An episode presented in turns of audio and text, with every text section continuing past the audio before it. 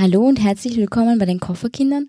Mein Name ist Cornelia. Und mein Name ist Thomas. Und heute nehmen wir euch mit auf die thailändischen Inseln in der Andamanensee die sich vom Süden von Malaysia rauf in den Norden Richtung Burma ziehen. Grundsätzlich gibt es zahlreiche Möglichkeiten, auf die Inseln zu kommen.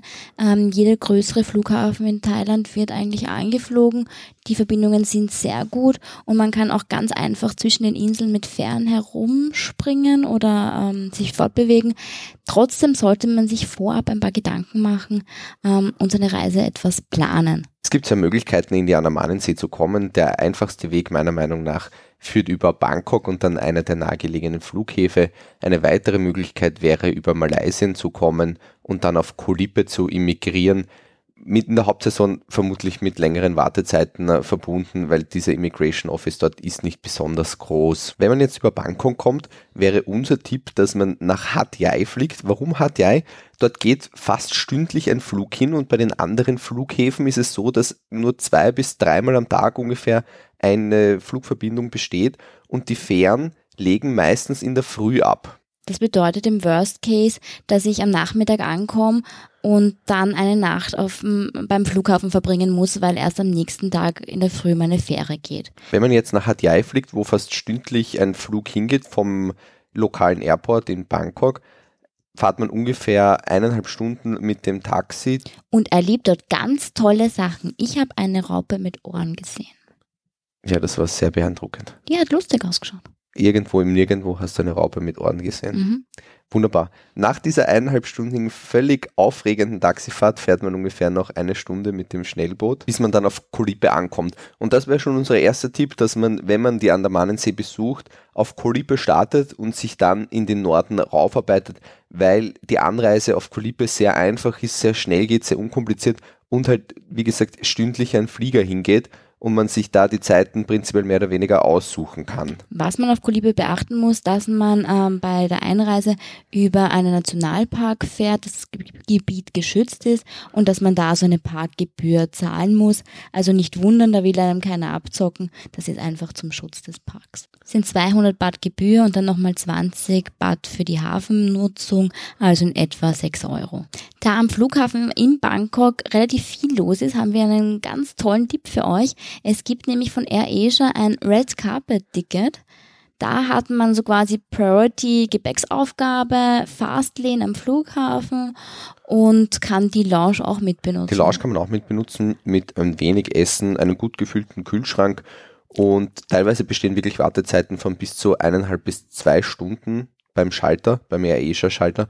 Und dann zahlt sich das richtig aus. Das kostet ungefähr 20 Euro das Ticket mit Essen und Getränke dabei. Eine durchaus lohnenswerte Investition, würde ich sagen. Und eine gute Möglichkeit, in der Früh Zeit zu sparen. Wir müssen ehrlicherweise gestehen, dass unsere nicht ganz so gute Recherchearbeit im Vorfeld uns ein bisschen in die Hände gespielt hat, weil wir haben uns ähm, nicht ganz so über die Reisezeit informiert und sind eigentlich gegen Ende ähm, der Saison auf, nach Kulipe gefahren, was aber perfekt war, weil einfach kaum mehr Touristen dort waren. Die Insel ist wirklich wunderschön, nur muss man sagen, zur Hauptsaison würden wir sie nicht empfehlen, da sie katastrophal überlaufen ist. Aber zu der Zeit, in der wir waren, also ähm, Anfang April. Anfang April, ist es einfach perfekt und traumhaft.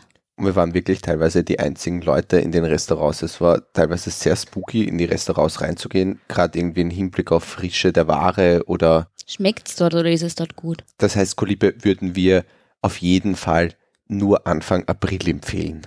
Ist auch für die anderen Inseln, glaube ich, ein super Zeitpunkt, weil eben schon weniger los ist. Man hat natürlich ein bisschen stürmischeres Wetter ab und ja, zu. Jawohl, wir hatten einmal Regen, also von daher. Und sonst teilweise 37 Grad.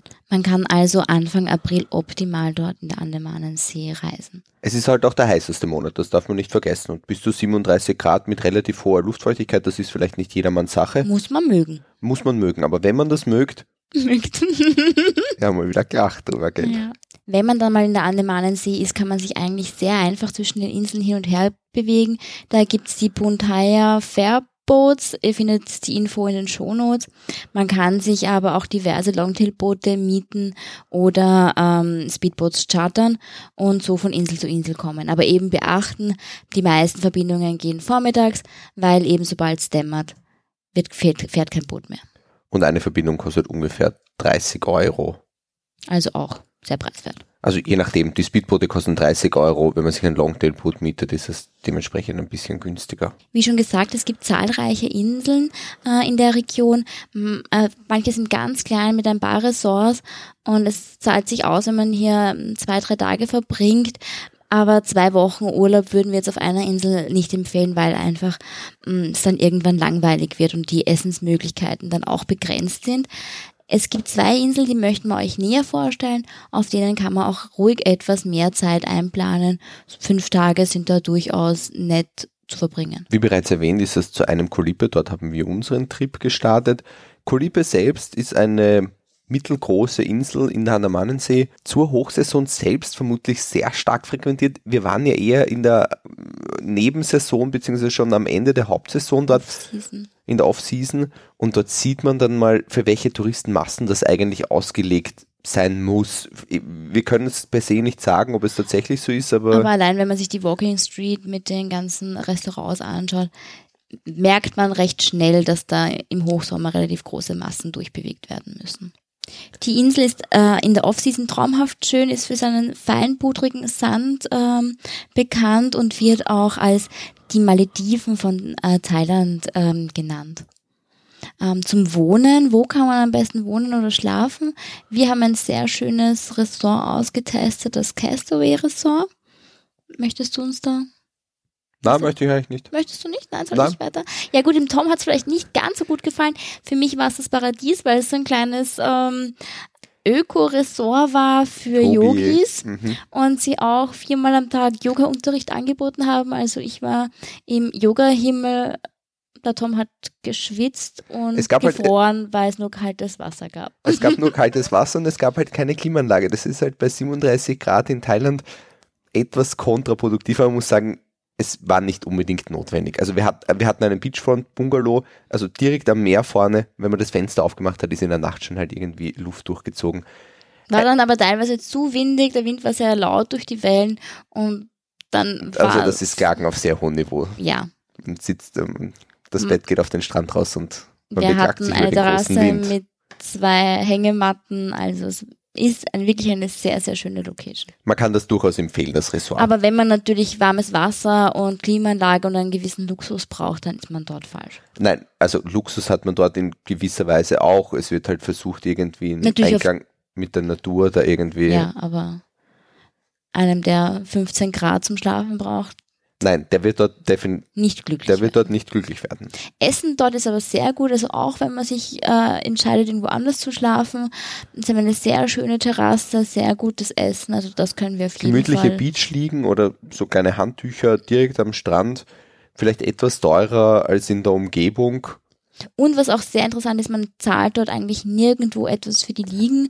Ähm, wenn man sich dorthin legt und konsumiert, dann kann man eben auch als Nicht-Hotelgast ähm, den Tag dort verbringen. Und was vielleicht auch auf Kolippe insgesamt, beziehungsweise gerade in dem Ressort sehr interessant ist, man kann dort Stahlflaschen kaufen für etwa 5 Euro, die ähnlich den Schweizer Sick Trinkflaschen sind und die kann man überall auf der Insel mit frischem Trinkwasser gratis refillen. Vielleicht etwas Wert auf seinen ökologischen Fußabdruck legt. Genau, da geht es einfach darum, den Müll auf so Inseln zu vermeiden, weil das halt relativ schwierig ist, wenn da so viel Plastikmüll angesammelt wird. Die Aktion nennt sich Trash Hero und ist eigentlich eine coole Sache. Die veranstalten auch immer so äh, Sand, äh, Strandsäuberungsflashmobs, Wir, haben, sich beteiligen wir waren, das immer montags, glaube ich, findet das statt, aber wir waren halt leider an keinem Montag dort, deswegen haben wir nicht mitmachen können, sonst hätten wir dort Mitgesammelt. sich unseren Beitrag geleistet. Das türkisfarbene Wasser, die Strände mit den Longtail-Booten vorgelagert, sind natürlich eine wahnsinnig tolle Fotokulisse. Zum Schwimmen nicht ganz ideal, weil man dann eben immer nur so schmale Bahnen hat und zwischen den Booten schwimmen muss. Es gibt aber den Sunrise Beach.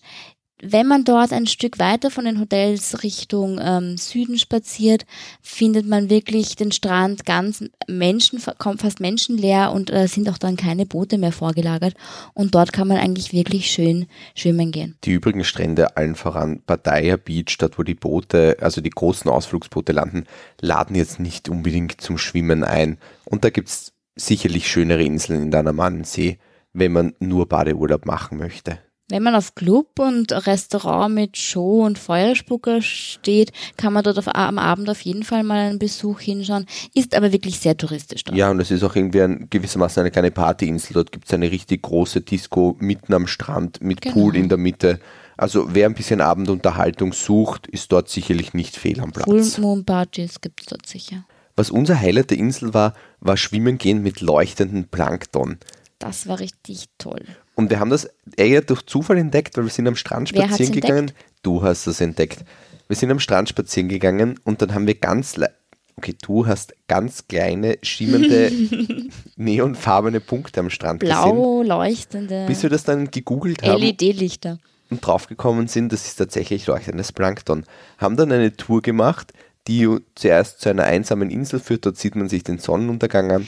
Ist jetzt touristisch nett, aber jetzt nicht so Okay, die aufregend. Insel war eben vermüllt in Wahrheit, also dort hat viel Plastikmüll aber der angeschwemmt. Sonnenuntergang Der war Sonnenuntergang war sehr nett. Aber das Highlight war dann das Schwimmen mit leuchtendem Plankton. Und man muss sich das so vorstellen, man fährt dann eine kleinere Insel an, beziehungsweise eine, eine Felsformation im Wasser. Es ist stockdunkel, weil erst dann sieht man es und dann hupfen alle ins Wasser. Und wenn du dich dann im Wasser bewegst, leuchtet alles um dich rum. Und ich hatte natürlich am Anfang ein bisschen Angst und war mir nicht sicher, ob ich mich dort ins Wasser traue, wenn es stockfinster ist und das Meer ganz schwarz. Aber das leuchtende Plankton ist dann halt so faszinierend, dass man eigentlich ins Wasser gehen muss. Man sieht das aber nur, wenn man sich selbst im Wasser befindet. Also es leuchtet jetzt nicht so stark, dass man das vom Boot aus sieht. Und da muss man sagen, empfiehlt sich schon eine Tour mit mehreren Leuten. Also sonst würde ich immer eine private Tour einer Tour mit mehreren Leuten vorziehen. Aber erstens mal ist die Gefahr von einem Hai gefressen zu werden viel geringer, wenn man mehreren Leuten im Wasser ist. Zumindest habe ich das probiert, Conny einzureden. Und zweitens leuchtet dieses Plankton nur, wenn man eine Bewegung macht. Also von selbst leuchtet es nicht, erst wenn man eine Was quasi aus, aufwirbelt. Genau, erst wenn man eine Schwimmbewegung macht, leuchtet es dann sozusagen um, den Finger, um die Finger herum. Und wenn, wenn halt mehrere Leute im Wasser sind, dann sieht man Dann leuchtet es auch mehr. ja, aber dann sieht man halt das Plankton nicht nur an sich, sondern halt auch bei der, bei der Genau. Person, die schwimmt. Deswegen empfiehlt sich mit einer größeren Gruppe zu machen. Das hat ungefähr 7,50 Euro, glaube ich, hat die Tour gekostet. Also Und man war fühlt sich wie ein Glühwürmchen im Wasser. Ja wie ein Glühwürmchen im Wasser. Grundsätzlich lässt sich sagen, dass auf der Insel sehr viele Tauchschulen und Schnorkelunternehmen sind, weil es dort auch wirklich viele Fische und Korallen gibt. Also wenn man gern taucht oder schnorchelt, dann unbedingt von der Insel aus einen Trip buchen. Kulinarisch war die Insel per se jetzt nicht ein besonderes Highlight. Es gab zwar durchschnittliches thailändisches Essen, aber jetzt irgendwie kein Lokal, was wir besonders empfehlen würden. Bis auf unser Ressort, da würde ich sagen, unbedingt mal hingehen essen. Die zweite Insel, die wir euch ans Herz legen wollen, ist Komok. Ist circa zwei Stunden äh, Bootsfahrt entfernt und in einem anderen Nationalpark gelegen. Ist auch eine sehr, sehr schöne Insel, viel kleiner, viel untouristischer und ähm, wirklich noch so ein kleines Paradies. Am Weg dorthin hält das Speedboot aber an einigen anderen Inseln, äh, Kokratan zum Beispiel oder Kohai und auch dort kann man einfach ein paar Tage verbringen und die Seele baumeln lassen am Strand. Auf Kokratan selbst gibt es keine Stadt, in der man am Abend bummeln gehen kann. Dort gibt es nur größere Ressorts, also da muss man dann wirklich die ganze Zeit im Ressort bleiben. Wenn man auf Komok ankommt mit der Fähre, dann warten schon die ganzen Tuk-Tuk-Fahrer, die einem dann für etwa 50 Baht pro Person überall auf der Insel hinbringen. Nicht abschrecken lassen, wenn die Fahrer sehr jung sind. Das ist auf der Insel so. Da fahren halt ähm, zwölfjährige Kids äh, mit diesen Moped-Taxis. Ist relativ normal dort und die sind auch sehr geübt. Und man muss sagen, dass auch sehr wenig Verkehr auf der Insel ist. Also wir hatten eigentlich weniger Angst. Wir haben uns auch sehr sicher gefühlt. Ja, wir haben in einem der schönsten Ressorts oder in dem schönsten Ressort auf der Insel ge gewohnt, weil es einfach so eine Landzunge gibt, die ins Meer hinausgeht mit weißem Strand. Man fühlt sich ein bisschen wie auf einer, einer Ra Raffaello oder einer Rumkugelwerbung. Ähm, wirklich sehr schön das Ressort. Mit eigenen Bungalows, direkt am Strand oder in zweiter Reihe, aber immer mit Blick zum Meer. Und wer uns auf Instagram oder Facebook folgt, der wird unschwer erkannt haben, dass wir uns in dieses Hotel bzw. in diesen Sandspitz verliebt haben. Was ein kleiner Nachteil an dem Ressort ist, das Essen ist nicht besonders gut. Also wir waren an einem Abend in dem von Ihnen angebotenen All-You-Can-Eat-Buffet und es war nicht besonders gut. Es ist nett, aber es gibt auf der Insel wirklich Lokale, die man empfehlen kann. Deswegen würden wir nicht nochmal wahrscheinlich ins, ins Hotel zum Essen gehen. Was hat dir am besten geschmeckt auf der Insel? Das Perfect ist, äh, hat super tolles Essen. Oder meinst du welches Gericht? Nein. Nein, nein. Also im Perfect, das ist ähm, so ein kleiner Strandladen. Vielleicht schaut nicht unbedingt einladend aus, aber dort hat es mir am besten geschmeckt. Und gleich daneben ist auch das Sugar und das habe ich auch ganz toll gefunden. Das ist ungefähr beides so 10 bis 15 Gehminuten entfernt vom Sivalai Beach Hotel. Genau, kann man am Strand entlang spazieren oder auch auf der Straße und richtig nett zum Essen. Wo wir auch noch essen waren, war das Hilltop Restaurant das wird von einer Familie geführt, die sind halt sehr preisgünstig. Das liegt im Regenwald oder im, Wald halt äh, drinnen sehr geschützt, viele Moskitos. Das Essen war aber sehr gut. Conny hat frischen Fisch gegessen. Ja, der war auch ganz gut. In Salzkruste, also richtig gut gemacht. Wo es uns auch noch richtig gut geschmeckt hat, die auch jeden Tag äh, Barbecue am Abend veranstalten, ist das ähm, Sabiang. Das ist eigentlich ein Hotel, aber die haben ein Restaurant auch dabei. Ist aber eher modern, weil es ein, ein moderneres Hotel ist. Und wir hatten leider das Glück, auf eine sehr große Touristengruppe dort zu, äh, zu treffen. 20-Köpfige, die die Insel dort irgendwie für eine Woche vereinnahmt haben, äh, waren aber auch ganz witzig und eigentlich war es ein schöner und netter Abend. Es gibt dort, wer vielleicht von dem thailändischen Essen etwas genug hat, relativ gute Pizza, zumindest für thailändische Verhältnisse. Und ganz süße Babykatzen. Das werte Information für viele unserer Zuhörer. Wir haben vorab in den Bewertungen vom Hotel ähm, gelesen, dass sich manche Hotelgäste beschwert haben, dass man dort nicht so durch diese Ebbe und Flut und den Spitz nicht so gut äh, baden gehen kann. Ich muss sagen, natürlich, man muss sich darauf einstellen, der Spitz geht ähm, relativ weit raus, ähm, das Wasser wird dann relativ seicht. Aber wenn man ein bisschen weiter in die Bucht hineingeht, kann man eigentlich trotzdem irrsinnig schön schwimmen. Man muss nur aufpassen, draußen beim Spitz herrscht irrsinnig starke ähm, Strömung. Strömung und dort kann man und soll man nicht baden gehen. Und was vielleicht auch noch ein berechtigtes Argument ist, was viele Leute schreiben, dass die Motorboote, die dort vorbeifahren, beziehungsweise die Longtail-Boote, die sind ja sehr laut. Und weil das halt gerade auf einem Strandspitz halt liegt, fahren sehr viele Longtail-Boote vorbei, die etwas störend sein können für manche, der wirklich komplette Ruhe sucht. Aber für, also mich Uns persönlich, mich persönlich gestört. hat es nicht gestört und ich glaube dich auch nicht Nein. wirklich. Also dieses Argument. Aber ich bin ja auch so ein Winker, wenn ein Boot vorbeifährt. Also. Ein Winker. Kommen wir vom Winken zu den Aktivitäten, die man dort unternehmen man kann. Man kann dort eben auch selbst so ein Longtail-Boot buchen und direkt von dem Spitz wegfahren. Also es ist auch ganz praktisch, diese Boote dort. Wir haben das zweimal gemacht. Zum einen zur Emerald Cave, das ist eine Grotte, in die man hineinschwimmen kann. Man hat einen Guide dabei mit einer Taschenlampe, weil in der Höhle wird es oder in der Grotte wird es dann stockdunkel und das Ende der Grotte ist dann ein Strand, der umschlossen ist von hohen Bergen und wo man sozusagen nur durch die Grotte hinkommt. Sehr beeindruckend, Unmengen von Touristen, sogar zu unserer Zeit, obwohl wir eigentlich zu einer nicht touristischen Zeit dort waren. Die pendeln natürlich von den anderen Inseln hin und sind, ist ganz lustig zum Anschauen. Es sind Trauben von asiatischen Touristen mit Schwimmwesten, die sich an einem Seil festklammern, vorne und hinten ein Guide. Also es macht auch Spaß, ihnen zuzuschauen. Aber ich kann die Angst von denen natürlich ein bisschen nachvollziehen, weil man schwimmt dann ein Stück durch die komplette Dunkelheit und dann zeigt der Guide nach oben und äh, mit der Taschenlampe und man sieht dort oben in der Höhle ähm, äh, sind Fledermäuse und man weiß nicht, wie lange muss man noch schwimmen, bis man endlich zu dieser wunderschönen Bucht kommt. Und das ist etwas, das ist aufregend. Bei dem Ausflug war dann auch noch dabei ein Besuch von Sabai Beach. Der liegt direkt neben der Emerald Cave, ein ganz verlassener Strand, der gar keine Straßenanbindung hat.